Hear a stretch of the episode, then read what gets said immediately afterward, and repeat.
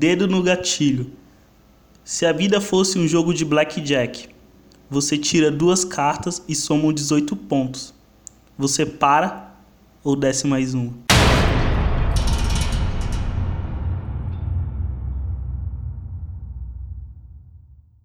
Capítulo 7 Dizem como devo agir.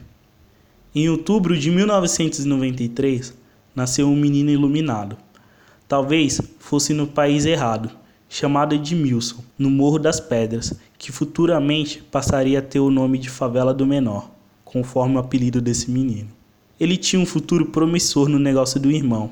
Foi gerado enquanto sua mãe via a liberdade indo embora junto com seu amor, e nasceu desabrigado se não fosse aquele cobertor. Sua mãe, ainda embriagada pelas sensações do parto, lhe disse como últimas palavras: Faça do sofrimento seu punhal para toda dor. Cresceu e antes das primeiras letras já sabia montar um fuzil. Madrugava nas calçadas coberto por trapos velhos. Era a única maneira que encontrou para não morrer de frio. Nasceu com um instinto para ser um homem vil, e assim que completou a idade não tinha mais volta, pois o crime descobriu. Mas levava palavras de luta para seu irmão mais velho pois era a voz do que não tem voz, e há muito tempo se calaram, sem coragem para dizer algo. Mas parece que quando o pobre começa a pensar, incomoda alguém. E então as viaturas chegaram bem de frente do seu portão e logo anunciaram: Homem fortemente armado, com palavras de alto calibre que podem abalar as estruturas sociais. E então uma bala perdida, com endereço gravado, acertou seu irmão, que ainda caído antes de perder a consciência gritou: Até quando eu vou olhar para o céu rifado de balas e ver um com muito e outros com tão nada?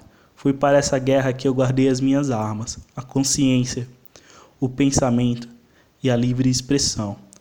Porque num país assim é que eu não quero para os meus filhos não. O menino viu a injustiça, como todos os dias há nesse lugar. Mas um homem foi silenciado por não aceitar calado. Impunidade, hipocrisia e abuso de poder. Alguns anos depois.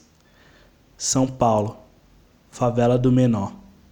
Agora. Ainda um pouco tonto pela bomba que o policial jogou dentro da casa, Menor não para de socar o comandante e continua dando suas porradas umas atrás das outras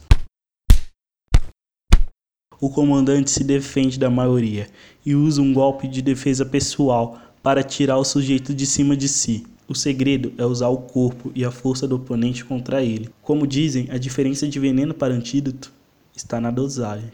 Mas o menor é um homem forte e consegue se desvencilhar do golpe. Ambos se levantam. Agora a luta é em pé. O comandante vê o sujeito olhar para a arma que está logo atrás de si. Ele a quer mas não vai ter a chance de pegar. Se rende, que poupo sua vida, seu filho da puta desgraçado, e você ficará enjaulado até o fim dela, disse o comandante em fúria, sem acreditar nas suas próprias palavras e avançando para golpear o menor. menor gargalhou. Não vou me render, nós dois sabemos disso. Vou matar você e colocar sua cabeça numa estaca para todos filmarem e entenderem que no Morro do Menor ninguém invade e o Edmilson gargalhou novamente. As câmeras filmavam tudo. Era transmitido ao mundo um policial e um traficante lutando furiosamente. Eram socos, chutes, diretos, joelhadas, jabs, jabs e diretos, alternando entre os golpes.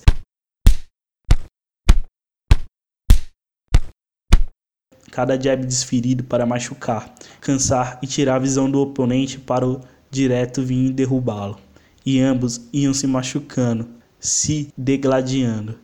O ódio dos dois imperava naquela madrugada, ao som de tiros pela favela.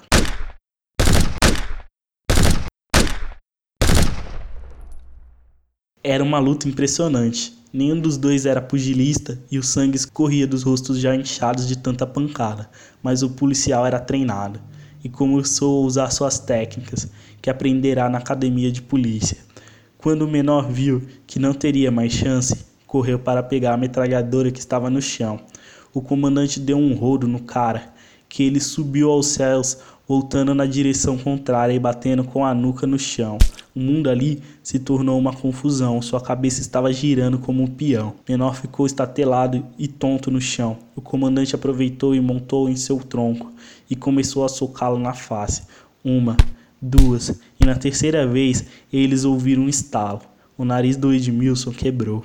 Mas a dor não era o maior problema do traficante naquele momento.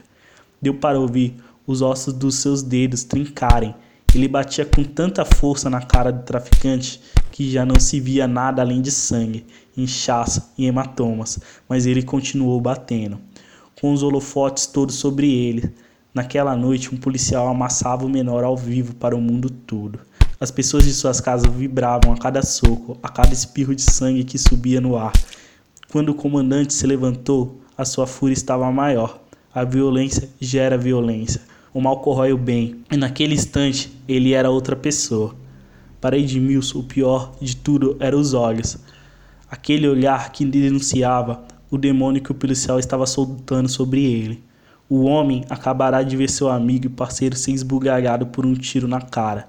O sangue do amigo ainda se encontrava na sua farda, e na sua cabeça ficava se questionando por que aquele verme, homem vil, ia sobreviver e ficar preso, sendo que seu amigo, um homem que lutou, amou, viveu, discutiu, ganhou, perdeu, chorou, zoou, foi zoado, estudou, trabalhou, ajudou, foi ajudado, lutou, lutou, lutou de novo. Foi um homem como poucos, uma das poucas pessoas que nunca fez e nunca faria mal a ninguém de bem. Ele se foi hoje de uma maneira tão cruel, depois de muito lutar. Mas sua missão de espalhar amor e sorriso foi completa de maneira impecável, disse um comandante arrasado para si mesmo. Você foi um cara completo. Agora, nós que ficamos incompletos sem você aqui, disse um policial emocionado se levantando. Com lágrima nos olhos, comandante foi em direção à metralhadora, pegou-as na mão, ensanguentada e trêmulas de ódio. Checou o pente e destravou a arma, apontou para o menor olhou em direção ao parceiro e amigo caído e disse: Te amo, cara.